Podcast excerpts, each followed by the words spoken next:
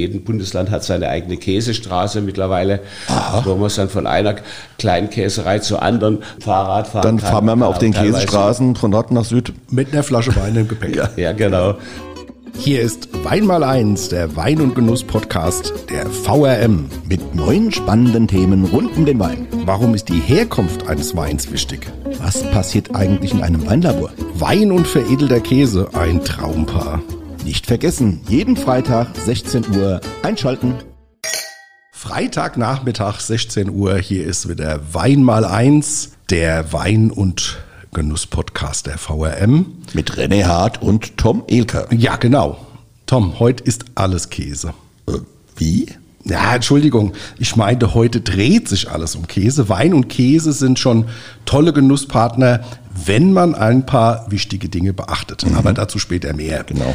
Denn wie in jeder Woche haben wir dazu einen Gast eingeladen, was sage ich, einen der Top-Fachleute aus der Region, wenn nicht sogar aus Deutschland. Da hast du absolut recht. Ich weiß ja auch, wer es ist, aber ich will jetzt nicht spoilern, dann krieg ich wieder Ärger mit dem Weinentdecker. Ja. Äh, aber ich würde sagen, René, guck mal doch erstmal so ein bisschen in die Geschichte, denn stellt sich ja die Frage, seit wann gibt es denn überhaupt Käse? Ja, das ist eine wichtige Frage. Die Antwort ist, geht so ungefähr in die Richtung, als die Menschen so vor rund äh, 10.000 Jahren sesshaft wurden, begannen sie auch Tiere zu halten. Milche von Schafen, Ziegen konnte dann auch einfacher genutzt werden. Kühe kamen wohl erst später dazu und als Transportmittel dienten damals unter anderem auch Tiermägen und das darin noch befindliche Lab, dann goron die Milch zack, der erste Labkäse war erfunden. Ja, so ist das manchmal. Die Wissenschaft geht sogar davon aus, dass bereits 6000 Jahre vor Christus die ersten Frischkäse hergestellt wurden. Und aus Polen gibt es Funde aus der Jungsteinzeit, also so um 5500 vor Christus, wo man Reste eines Abseiers gefunden hatte, an dem man dann Spuren von Milchsäure fand. Mhm. Ein Käse sei er also. Und tatsächliche Nachweise von Molkereien beziehungsweise der gezielten Käseproduktion hat man danach aus Mesopotamien, dem heutigen Irak. Das war dann so um 3000 vor Christus. Mhm. Und Historiker, lieber René, vermuten sogar, dass die Menschen zufällig gelernt hatten, dass durch Feuerquellen oder Sonneneinstrahlung, also durch das Erhitzen, die Milch gerinnt.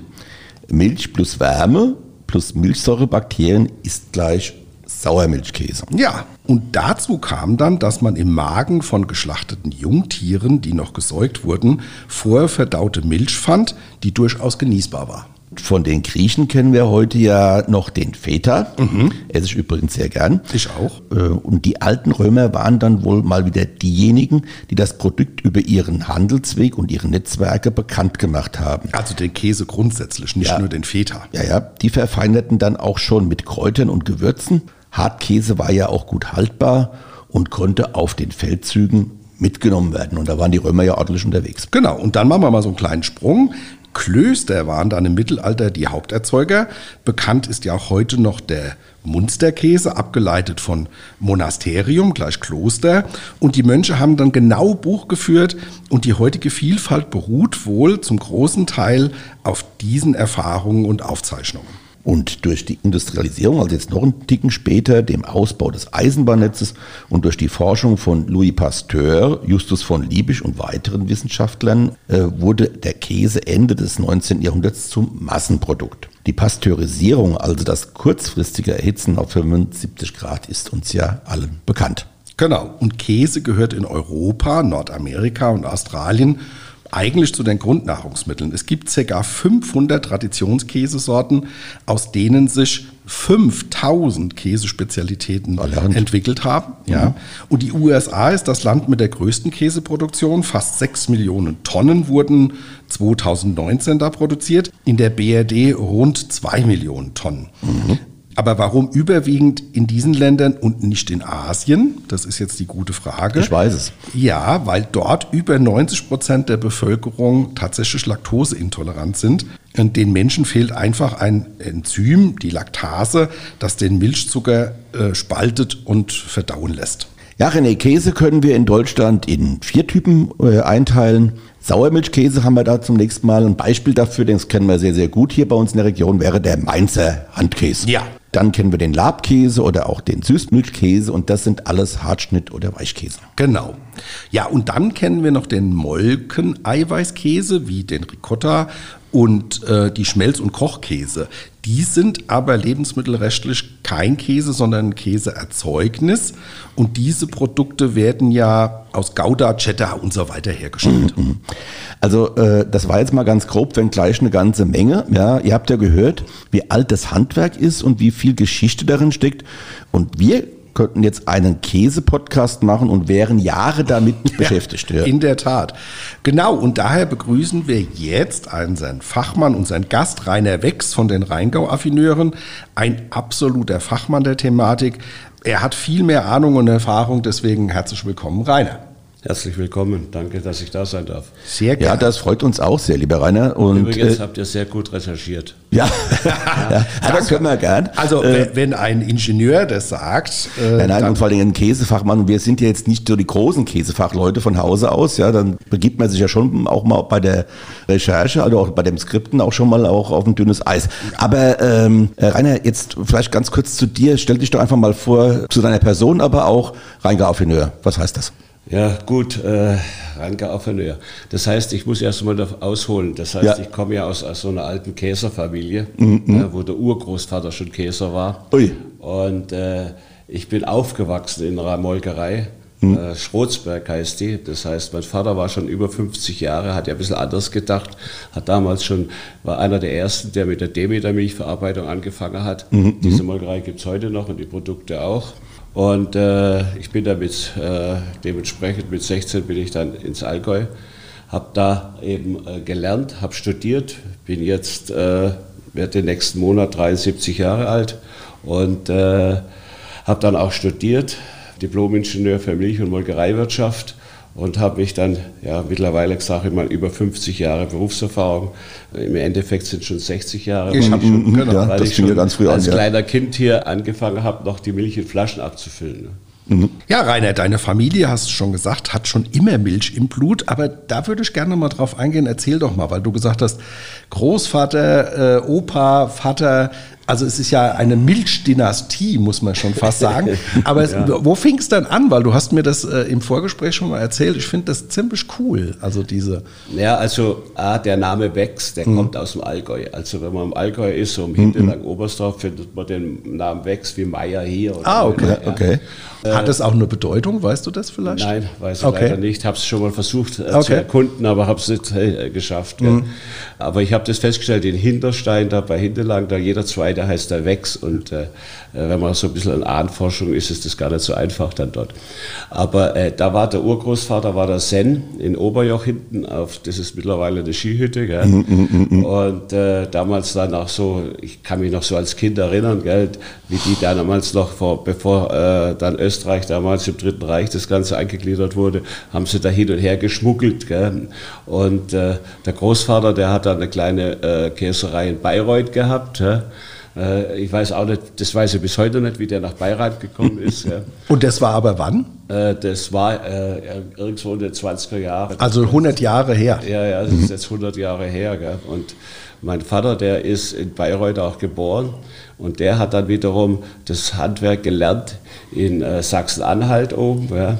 Äh, typische Sauermilchkäserei war der damals in Heldrucken, hat er das gelernt und äh, ist halt dann auch durch den Zweiten Weltkrieg, ist er dann nach Schrotzberg gekommen. Da bin ich dann auch aufgewachsen und äh, wie das halt so ist, dann in so einer kleinen äh, Molkerei, da hast du als Kind immer mitgeholfen. Ja. Ob das Käse machen war, Quark machen war, Joghurt machen war. Ich kann mich noch erinnern, wie wir die ersten Fruchtjoghurts gemacht haben, da habe ich noch die Marmelade oben reingegeben äh, und äh, in Flaschen abgefüllt. Da hatte jede, äh, jede Milchflasche hat für jeden Tag eine eigene Farbe gehabt. Ja. Die hielt ja bloß immer einen Tag. Wenn man sich so die Entwicklung dann so anschaut, die man so durchgemacht hat, das Handwerk hat mich einfach fasziniert und eigentlich war ich dann auch froh, dass dann mit 16 äh, ich dann ins Allgäu durfte. Das war 250 Kilometer weg von zu Hause, ist natürlich Ja. ein schönes Stück. Gell? Und äh, habe dann dort eben zwei Jahre dann äh, meine Lehre gemacht als Käser und heute heißt es Milchtechnologe. Und äh, danach war ich dann in einer kleinen äh, Molkerei in Pforzheim. Dann habe ich äh, ein Jahr fast Stuttgart-Hohlheim, habe ich die Versuchsmolkerei gemacht, weil das Käsemachen mich schon immer fasziniert hat. Habe ich dann den Studenten dann das Käsemachen beigebracht und mir natürlich auch selber, ja, bei all den vielen Sorten, die es gab. War dann zu Hause noch einmal, weil mein Vater krank war. Und bin dann anschließend, habe ich dann in Hannover, weil es nur in Hannover diesen Studiengang gibt, Milch- und Molkereiwirtschaft, äh, gemacht. Und danach bin ich dann in die Industrie abgedriftet, war mhm. dann über ja, 15 Jahre in Schwäbisch Hall und habe dann dort die Molkerei damit aufgebaut. Ist ja heute mittlerweile auch einer der größten in Deutschland. Mit einem sehr bekannten Namen, ja. Hofgut. Ja. Und äh, dann war ich über 20 Jahre bei Schwäbchen in der Geschäftsleitung. Mhm. Und äh, dann habe ich es dann endlich geschafft, dass ich dann vor zehn Jahren, das ist zwölf Jahre her, mich selbstständig gemacht habe mit einem eigenen Ingenieurbüro und seitdem dort äh, als Berater als Berater tätig bin, kleine Käsereien mhm. aufbaue, plane mhm. und äh, das mache ich eigentlich im ganzen deutschsprachigen Raum, auch im Ausland. Mhm. Äh, und äh, zwischendrin ist dann dieser Rheingau-Affineur entstanden. Leider, du hast jetzt, hast du gerade erzählt, du hast lange für namhafte Molkereien und Hersteller gearbeitet, also wenn man so will, in der Käseindustrie. Wie kamst du eigentlich auf die Idee mit dem Rheingau-Affineur und jetzt mal so ganz dumm gefragt, was macht denn eigentlich ein Affineur? Ja gut, äh, die Idee ist eigentlich da, die war, hat schon immer in mir geruht. Das heißt, mhm. ich habe selbst zu Heim eine kleine Käserei, also während ich da äh, in der Industrie voll aktiv war, gell, von morgens bis abends drei Produktionsbetriebe am Hals hatte, äh, war am Wochenende die handwerkliche Verarbeitung mein Ding. Mhm. Nicht bloß mit Käse, sondern es ging halt auch weiter mit anderen Produkten. Und äh, da hatte ich mir einen Raum geschaffen gehabt und irgendwann kam mir dann die Überlegung, habe gesagt, hier, im Rheingau gibt es so viele Gewölbekeller, überhaupt in den ganzen Weinbaugebieten, äh, die eigentlich die ideale Feuchtigkeit und auch die ideale Temperatur haben, um Käse zu veredeln. Mhm. Ja, der, äh, dahinter gekommen bin ich durch den Kontakt mit dem Anthony, äh, der äh, oberste Käseaffineur da aus dem Elsass, der, ja, der, das, ja, der, das, ja, schon äh, sehr lange macht.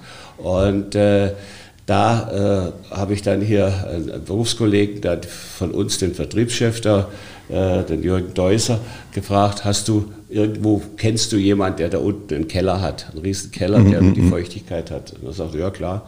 Weingut Jakob Jung, der hat so zwei Röhren mit je 80 Meter mhm. und da drin lässt sich das sicher machen.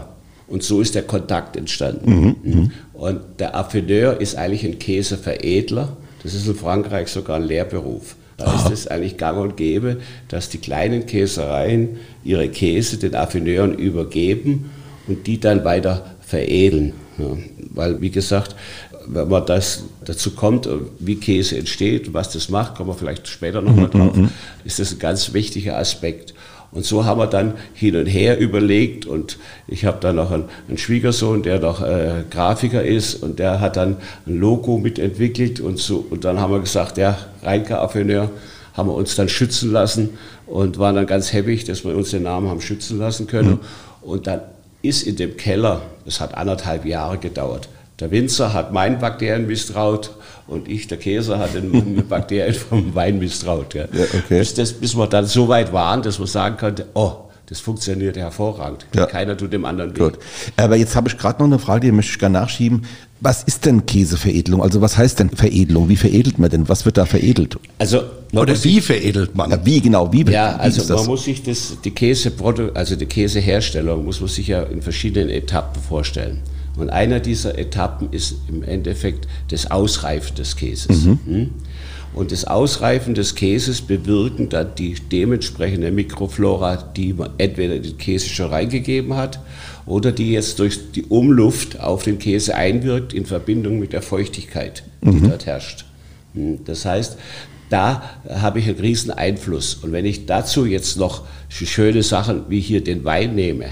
Normalerweise wird ein Käse, wenn der äh, reift, wird er alle paar Tage mit Salzwasser bestrichen, mhm. behandelt, ja? besprüht, bestrichen.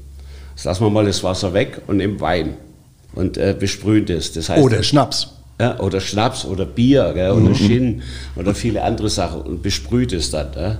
Und dann kommt natürlich das Aroma über die Feuchtigkeit, über die Verdunstung, ja. geht in den Käse rein. Aha, ja. Es entsteht quasi ein anderer Geschmack und eine andere Reifungsrichtung. Mhm. Und wenn man dann noch, und das ist auch ganz entscheidend, die meisten Käse, die ja auf dem Markt sind, sind ja alle sehr jung. Den Käse muss man natürlich auch liegen lassen. Es liegt Käse drei Jahre bei uns im Keller. Ja, der kann noch länger liegen. Der hat richtig schöne Kristalle.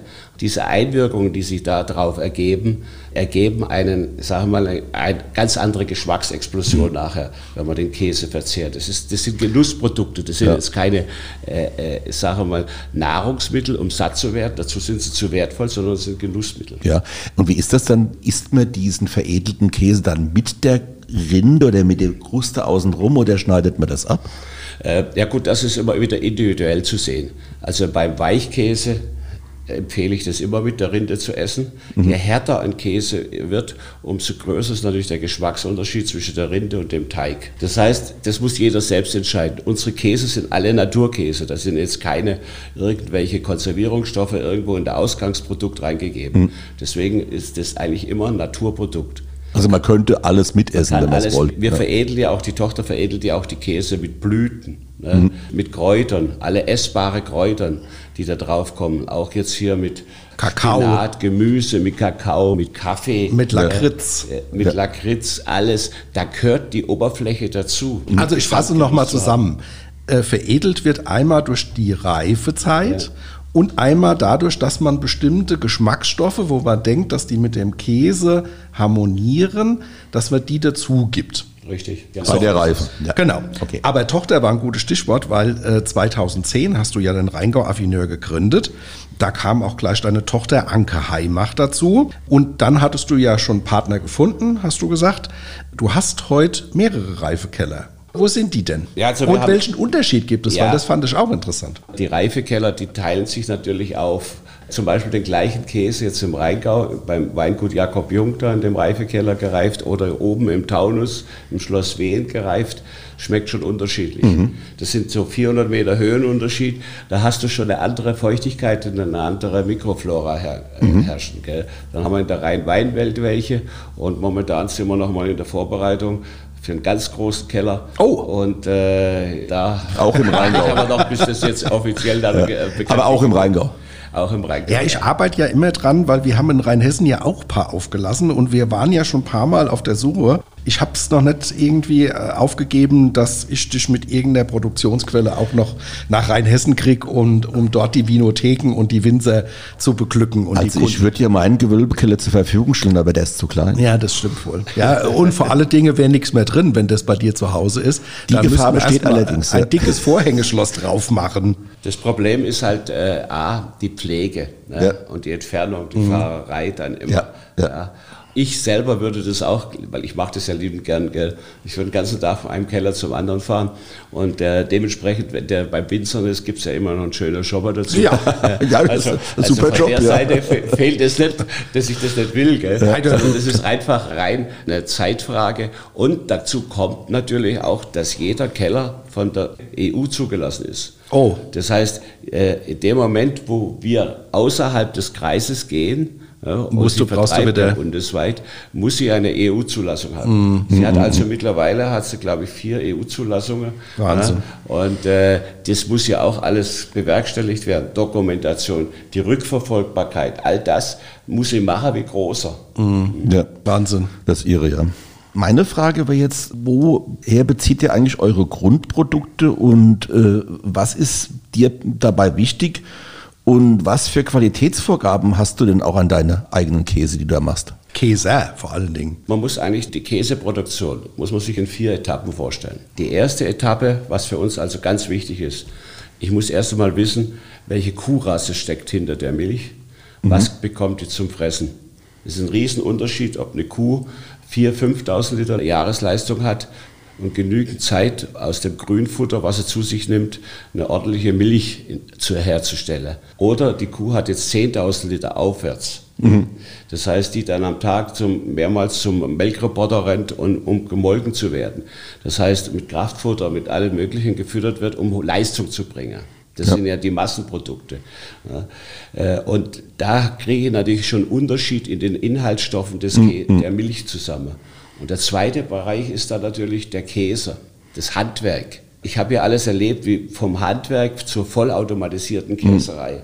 Es ist ein Unterschied, ob ein Handwerker dasteht und sagt, oh heute, wir haben eine andere Temperatur, wir haben andere Wetter oder wir haben eine Futterumstellung. Ich muss die Milch ein bisschen anders behandeln. Mhm. Hm? Oder ich habe ein Standardprogramm, das abläuft. Hm. Und dann kommt der dritte Aspekt. Jeder Käse, wenn er hergestellt wird, wird äh, kommt nach der Herstellung in ein Salzbad die Oberfläche zu schließen und auch parallel dazu ein bisschen äh, vom Geschmack reinzubekommen. Ja. Weichkäse ist vielleicht so zwei Stunden im Salzbad, ein Hartkäse zwei Tage. Und so kann man sich den Unterschied feststellen. Und danach beginnt die Affinage, danach beginnt die Reifung. Und diese Reifung, die ist dann wiederum individuell zu sehen, ganz alleine zu sehen, was mache ich aus dem Käse. Wir haben uns als Philosophie eben gesetzt, wir wollen diese Käse alle aus diesem deutschsprachigen Raum haben dass die Italiener, Franzosen alle gute Käse machen können, da brauchen wir uns nicht drüber ja.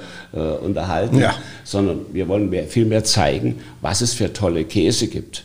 Übermorgen ist jetzt in Nieheim Deutschlands größter Käsemarkt. Äh, da bin ich als Qualitätsrichter auch noch tätig und da gibt es einen Verband der handwerklichen Milchverarbeiter. Und dieser Verband sind alle Kleinkäsereien drin.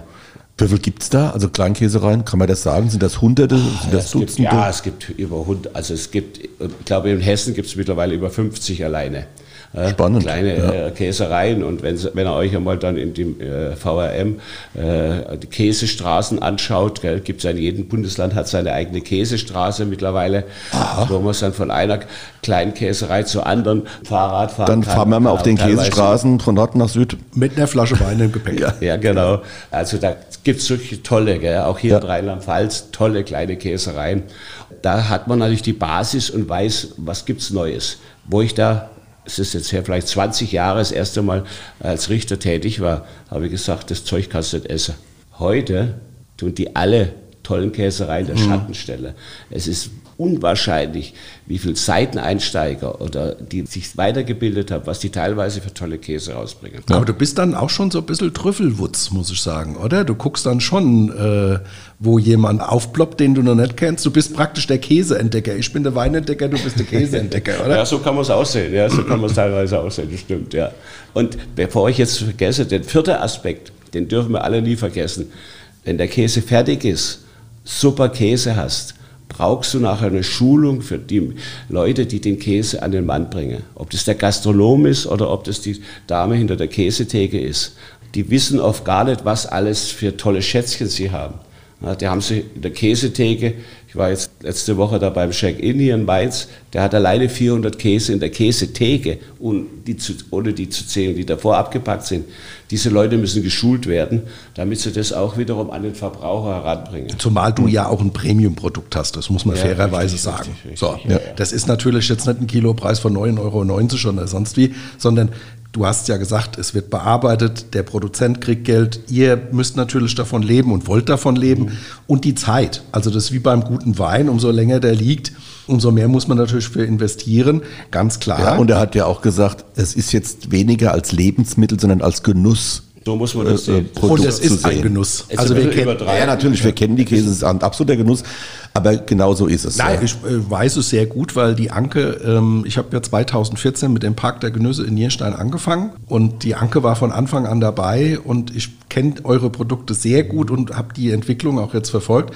Und ich weiß von meinen äh, Besuchern, die zum Park der Genüsse äh, nach Nierstein immer kommen, dass die das sehr gutiert haben und gutieren, wenn die mal dann Produkte probiert haben, wie zum Beispiel ein Blauschimmel mit, mit Kakaonips und Lakritz. Das kann man sich einfach nicht vorstellen, aber da kommen wir später. Ich will es gar nicht spoilern, aber Sorten ist ein gutes Thema. Mit welchen Käsesorten habt ihr denn begonnen und was sind sozusagen eure Klassiker?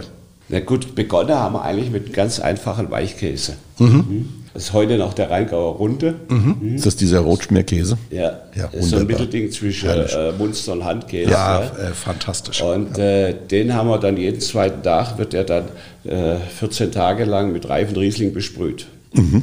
Und äh, das war so der Einstiegskäse, um zu sehen, wie die Rotschmierbakterien sich in so einem Weinkeller auswirken. Gell? Ob das was macht oder umgekehrt. Der Schimmel oder was da äh, in den Weinkeller eben da drin ist, die Mikroflora sich auf den Käse auswirkt. Null. Passiert überhaupt nichts. Im Gegenteil, die Geschmackseinflüsse sind äh, auf dem Käse hervorragend. Mhm. Und äh, da haben wir, ich sage, wir haben ein gutes Jahr, haben wir das hin und her probiert. Und äh, ja, irgendwann haben wir dann halt so viel Käse gehabt, wo es dann anfing, wir müssen den auch verkaufen. Wir alles essen, alles essen. Und Die nächste Etappe war dann das Thema Hartkäse oder halbfesten Schnittkäse. Gell? Dann war für mich immer schon so ein Wunsch, einen Dresdner Käse herzustellen. Und da gab es aber erstmal Probleme, hattest du mir auch gesagt, weil Richtig, ja. da hast du selbst gelernt. Was war da knifflig daran? Ich habe zum Winzer gesagt, hier, gib mal was von deinem Riesling Dresdner, weil ich immer gesagt habe, ich möchte mal so einen Riesling Dresdner Käse machen. Äh, Spätburgunder oder? Äh, nee, erst, erst soll es ein Riesling Dresdner ah, so, Käse okay. werden. Hat er mir halt da bitte hingestellt. Ja. Ich habe da drei, vier Käse reingelegt ja, und habe gesagt, naja gut, nach zwei Wochen gucke ich mal, wie das funktioniert. Guck da rein, kein Käse drin. ja, sag, was denn jetzt passiert? Sei noch zum Winzer gesagt, hier hast du mal jetzt hier, zum Alex, hast du mal den ganzen Käse jetzt geklaut hier? Ich wollte doch nicht sehen. Ne, nee, nee, wie kommst du da drauf? Ja, jedenfalls bin ich da mit der Hand reingegangen und habe gemerkt, das ist ja kochend heiß. Das heißt, dieser Dresdner, der hat doch so viel Zucker, Restzucker gehabt, dass ja. die in Verbindung mit dem Hefe vom Käse den ganzen Käse aufgefressen haben. Die also die Hefen haben sich praktisch von deinem leckeren Käse ernährt. Ja, die haben ja. sich ernährt. Und die haben sich gefreut und du hast dich gewundert. Ja, ja, ja, ja. Und da, da Alex sagt, ja, du bist da blöd. Gell? Also das geht nur mit dem Spätburgunder, der auf der Maische äh, vorverkehrt. Ja. Mhm. Und äh, dann haben wir das gemacht. Gell? Und äh, das ist für mich immer heute noch einer der besten Käse, äh, wo ich immer sage, der passt auch gut zu Rotwein. Gell? Aber das ist für mich immer noch einer der besten Käse. Und so hat sich das halt nach und nach äh, entwickelt, dass wir dann halt einen Zisterzienser gemacht haben, den wir mit Riesling besprüht haben nur. Mhm. Oder der andere Käse, der eigentlich immer der Renner ist, hat mit dem Rheingau weniger zu tun, ist unser Appleboy-Käse. der dann halt wiederum im Tau. Der passt aber nach Hessen, ja. Ich finde auch. Also Hessen hat ja beides. Ja. ja. Oder drei Sachen. Wir haben Bier, Appleboy und den äh, Traubenwein. Ja, sozusagen. Bierkäse, das haben wir auch noch. Mit. Ja, sehr gut. Ja. Gut. Rainer, deine Tochter, wir haben es ja vorhin schon gesagt, leitet heute die Firma und sie ist da sehr kreativ und hat einige neue Produkte entwickelt, wo du aber erstmal so ein bisschen skeptisch warst. Ja? Warum die Skepsis und wie hat sich das entwickelt? Na gut, äh, ein Käse ist ein Käse. Gell? Für ja. mich ist ein Käse, was ich aus der Milch mache. Mhm. Und äh, die kam dann auf einmal daher und hat mir dann einen Blauschimmelkäse gebracht und Lakritz gebadet und Kakaobohnen belegt. Ja. Fantastisch. Ja, ich habe zu ihm gesagt, hier, hast du einen Schuss? Was machst du aus dem schönen Blauschimmelkäse? Ja. Aber das ist immer gut, wenn einer aus der, nicht so direkt jetzt immer. Ja, aber von draußen raufschaut und reinkommt, ja. Der hat ganz neue Ideen und gerade dieser, dieser Schokolakritz, ich glaube, jede Gourmet-Zeitung hat den in vielen äh, Top-Restaurants, ist der drin. Da sind natürlich so Dinge dann weiter entstanden, wie das dadelige Schaf, wie der, jetzt neu hier der Popeye-Käse. Die Kirsch äh, mit Spinat. Kirsch, die Kirsch, ja, die Kirsche mit äh, Ziegenkäse. Gell? Also diese Kombinationen also da wäre ich nie auf diese Idee gekommen, weil wie gesagt, ich bin, ich bin halt ein Käser. Gell? Ja, aber das ist so ein bisschen ähnlich. Wir machen ja einen Weinpodcast, wenn man es mal auf die Weinszene bezieht. Da ist es auch häufig so, wenn die junge Generation dann ans Ruder kommt und dann hält die ältere Generation bei den Winzern, die den Betrieb dann und den Keller übergibt, dann auch bei dem einen oder anderen Wein sicherlich mal die Luft an und wird sagen, ah, das hätte ich jetzt so nett gemacht. Aber ich denke, wichtig ist es aber unterm Strich, dass man die junge Generation machen lässt. Ja, wobei ja. das Coole ist, dass die Anke es eigentlich tatsächlich nicht gelernt hat, sondern die hat Learning by Doing und natürlich viel von deinem Wissen äh, ja, die ist profitiert. auch aufgewachsen natürlich in der Molkerei mit. Und das finde ja. ich das Coole, dass man dann später ähm, so eine Leidenschaft entwickelt und sich so in die Materie eingräbt. Und da ist es halt wieder das Handwerk. Und Handwerk wurde früher Mund zu Mund weitergegeben mhm. oder auch durch, durch Tun. Und das ist das Schöne. Das hat mich ähm, tatsächlich fasziniert.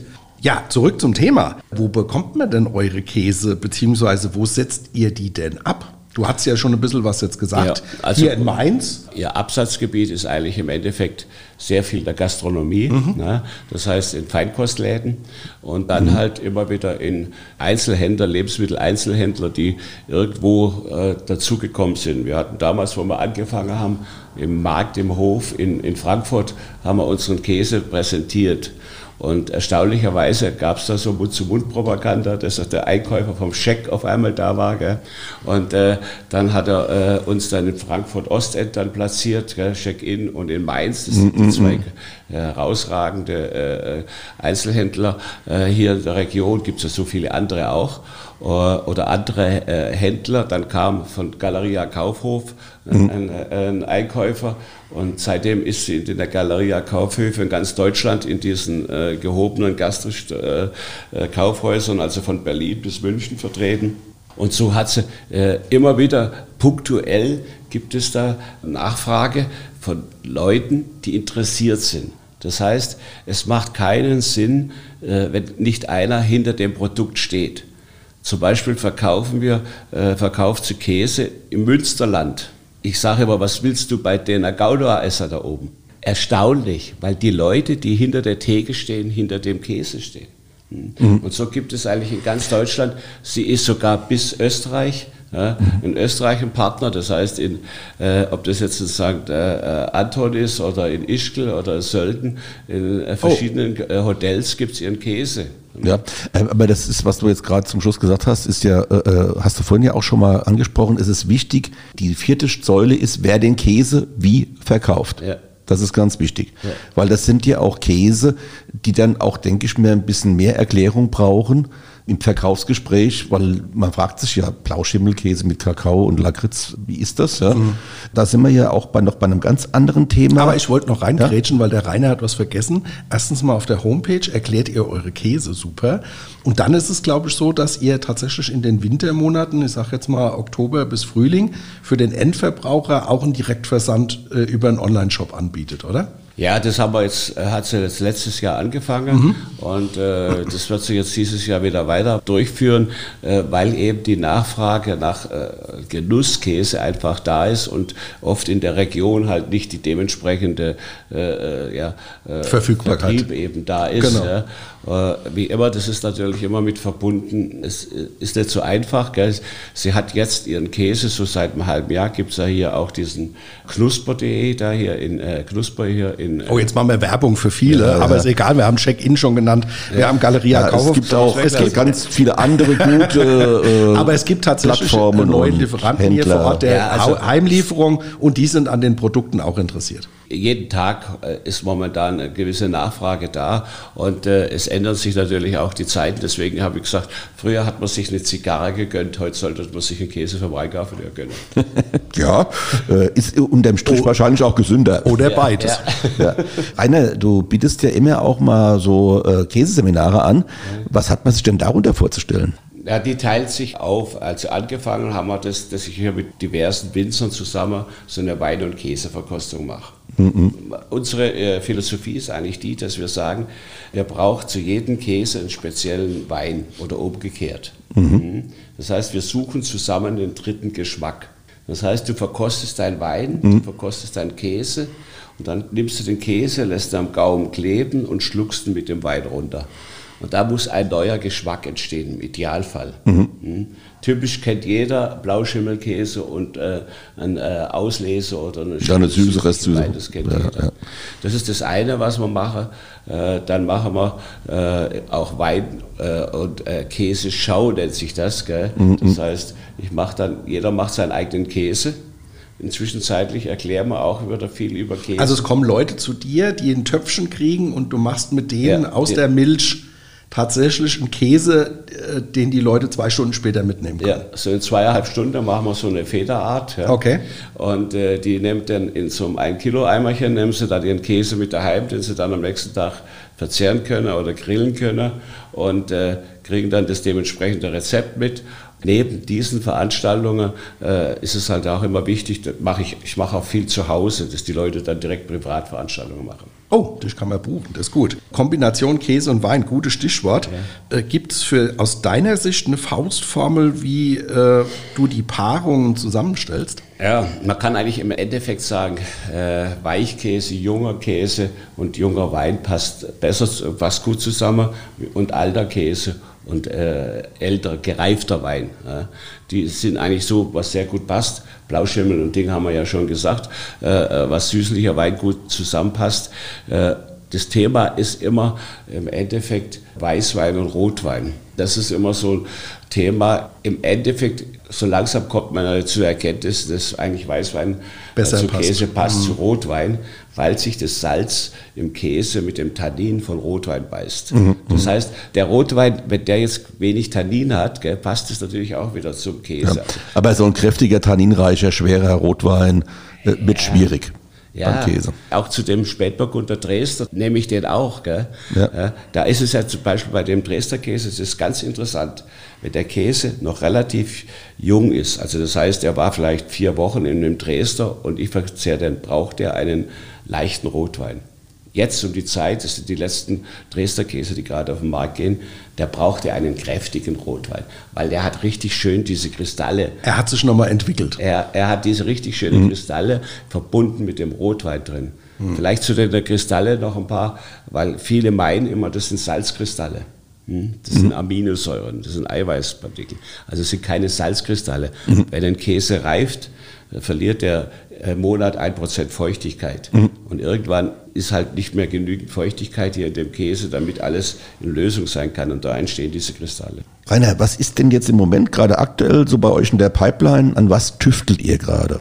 Was wir tüfteln oder was eigentlich schon seit einem Jahr mehr oder weniger fertig ist, durch das ganze Corona hat sich das auch ein bisschen verschoben, ist eigentlich ein Chin Cheese. Das heißt, einen Weichkäse mit Gin veredelt, auf der Basis vom Schimmelkäse, Weichschimmelkäse. Ja. Das äh, ganz tolle Kombination. Das Problem ist halt, dass der natürlich oft nicht lange hält. Kannst du jetzt in der Gastronomie kannst du den bringen. Und äh, dann das Thema Kaffee ist momentan sehr stark auch bei uns dran. Gell? Okay. Das wird dieses Kaffeethema noch weiter in der Vordergrund. Ich glaube, du hattest auch von einem Popeye-Käse. Ja, Popeye-Käse, und das, den hat sie auch schon immer wieder punktuell auf dem Markt, also ein Spinatkäse. Ja. Das sind eigentlich so die Dinge und halt all die Käse, die lagern, ne, die alten Käse, dass die so nach und nach halt äh, mal wieder auf den Markt kommen. Aber da sind nie viele da, sondern das kriegen immer bloß einzelne Kunden. Ja. Okay, also ihr liebe Hörerinnen und Hörer, ihr hört, äh, da ist einiges noch in der Pipeline. Die Ideen gehen äh, den Rheingau-Affineuren nicht aus, weder dem Vater noch der Tochter. Äh, wir dürfen gespannt sein. Genau. Und meine letzte Frage, welche Tipps hast du denn vielleicht für unsere Hörer? Auf was sollten die unbedingt beim Käseankauf achten? Auf alle Fälle sollten sie zur Käsetheke gehen und Käse am Stück kaufen. Das heißt, Also auch von großen Rädern abschneiden lassen. Von und äh, auch nicht unbedingt in Scheiben geben lassen. Also okay. wenn ich zum Frühstück einen Käse esse, dann nehme ich natürlich auch die Scheiben drauf. Aber so zum Genießen sollte man sich immer den vom Stück abschneiden lassen und nach Möglichkeit eine gute, gute Käsetheke lässt auch den Käse zu probieren. Und ganz wichtig ist immer, dass diese Käse auch nachher in ein Käsepapier eingewickelt werden. Also das heißt, wenn jetzt jemand aus der Schnelligkeit, die packt das halt in diese Plastikfolie dann ein, aber, da, aber gute Käsetheke gibt einem immer dann noch ein extra Käsepapier mit, dass man die, daheim die dann auspackt, weil Käse in dieser Folie erstickt. Mhm.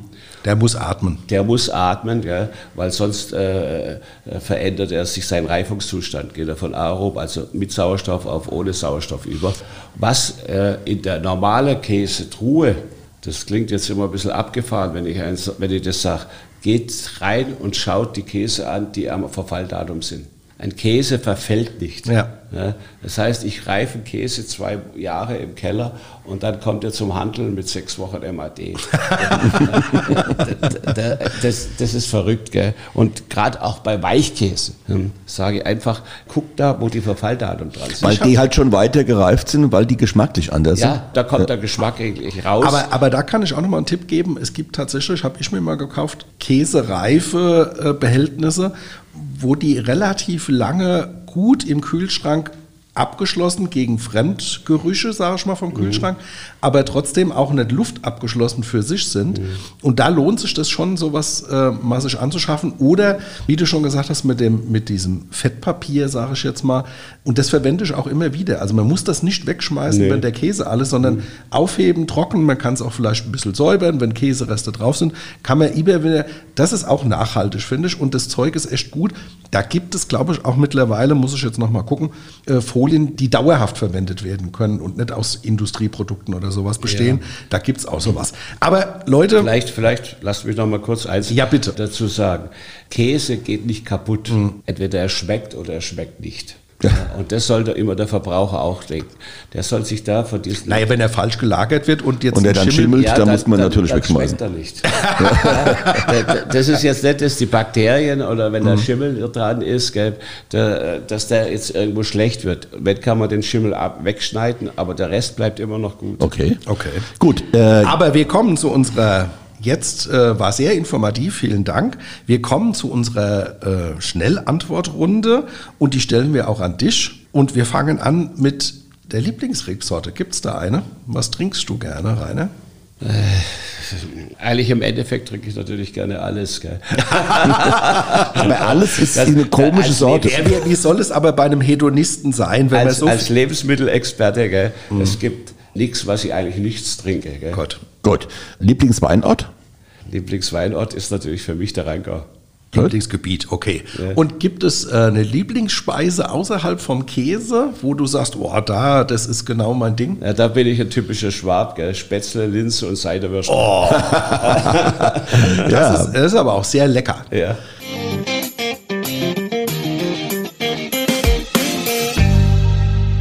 Hier ist sie wieder, wie in jeder Woche, unsere Weinentdeckung für euch. Das ist ja der Weinsinn! Ja, Tom, sag mal nix. Heute habe ich als Weinentdecker mal wieder ganze Arbeit geleistet.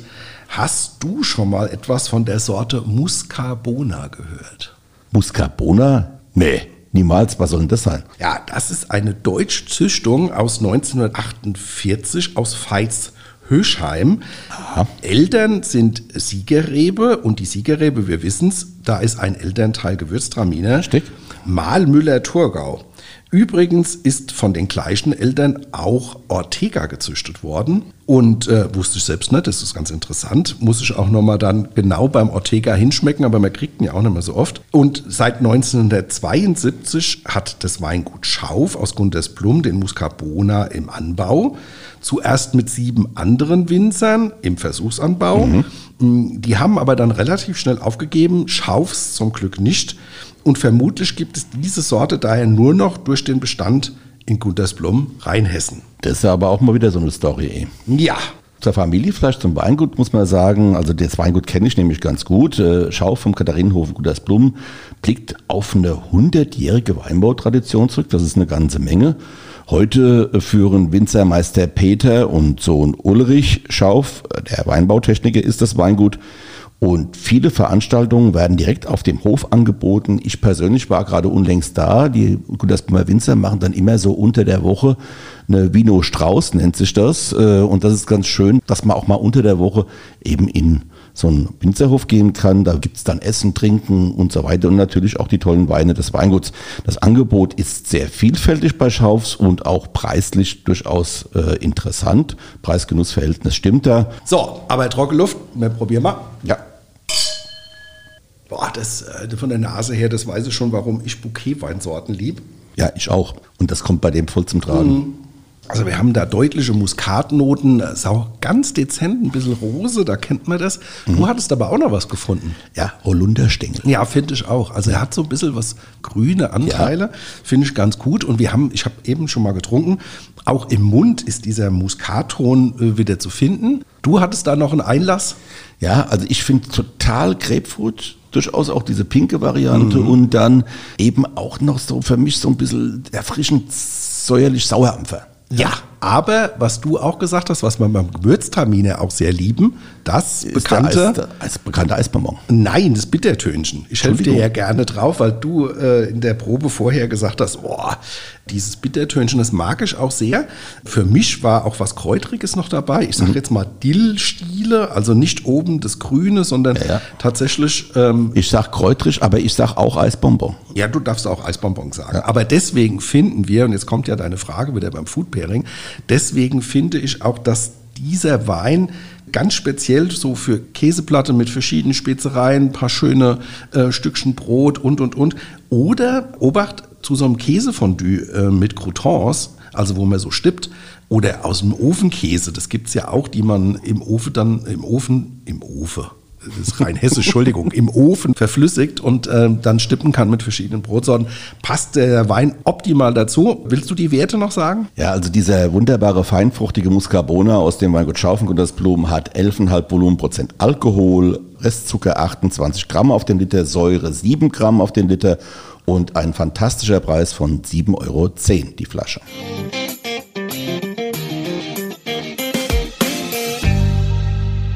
Ja, Tom, so ein Käse heute, was? Das kann man allerdings sagen. Also ehrlich gesagt, äh, ich will es mal so formulieren, ein Leben ohne Käse ist möglich, aber sinnlos. Sehr abgewandelt von Loriot, ja. ja. ja. ich auch nicht. Und jetzt erklären wir noch mal ganz kurz, auf was man bei Wein und Käse achten sollte. Es hält sich ja immer noch das Gerücht, wir haben es vorhin gehört, dass Rotwein der beste Partner zum Käse ist. Das ist nicht richtig, Leute. Weißweine passen in der Regel viel besser zu Käse. Vermutlich stammt diese Fake News, muss man sagen, noch immer aus der Zeit, als man in Frankreich, dem Käseland schlechthin, immer schon gerne Rotwein dazu getrunken hat. Das, liebe Leute, waren aber einfache, äh, wirklich leichte Rotweine mit wenig Tanninen, vielleicht auch ein bisschen gekühlt.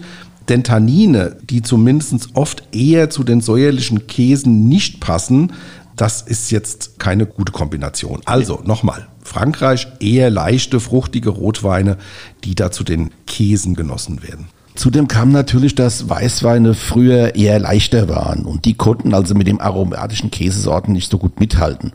Und du erinnerst dich auch daran, dass wir früher viel mehr Süßwein in ja. Deutschland hatten und wir wissen, dass Süßwein und Käse bis auf wenige Ausnahmen nicht so eine ganz überragende Kombi ist. Nein, das stimmt. Da fällt mir auch eher nur die Kombi Blauschimmel und Edelsüß ein, das was der Rainer vorhin schon mal gesagt hat. Die Intensität der Partner muss ausgewogen sein. Heißt, umso aromatischer der Käse, desto kräftiger sollte auch der Weinpartner sein. Wir können an der Stelle, liebe Hörerinnen und Hörer, auch als Tipp mitgeben, dass man vielleicht mal zu jedem Käse zwei oder drei unterschiedliche Weine öffnet. Ja dann wird man halt schon, schon sehen, welcher da am besten passt. Und es wird auf jeden Fall ein interessanter Käseabend. Weine mit viel Säure passen gut zu salzigem Käse. Kräftiger Wein mit wenig Säure passt gut zu reifen Käse und auch zu solchen mit Schärfe und eher geruchsintensiver Anmutung. Das Richtig. muss man mal so sagen. Deswegen reicht man beispielsweise im Elsass einen reifen Gewürztraminer zum reifen Munster. So sieht's aus. Genau, weil im Elsass gibt es in dem Sinn keinen frischen Gewürztraminer, sondern da ist es immer zwei, drei, vier Jahre im Fass. Äh, Bitterstoffe im Wein und Käse schaukeln sich tatsächlich hoch. Das geht also gar nicht. Viele Tannine im Wein und junger Käse gehen auch überhaupt nicht. Also wenn schwere Rotweine mit vielen Tanninen da nur zu sehr gereiften Käsesorten, hatte Rainer Wex äh, ja, vorhin auch gerade, schon gerade erläutert. Und als Tipp hier noch Käse und Wein aus einer Region hat sich seit Jahrhunderten bewährt. Ja. Also Käse und Wein sollten geschmacklich eine Balance bilden. Das ist dann quasi die harsche Süß- und Säureregel als Food Pairing.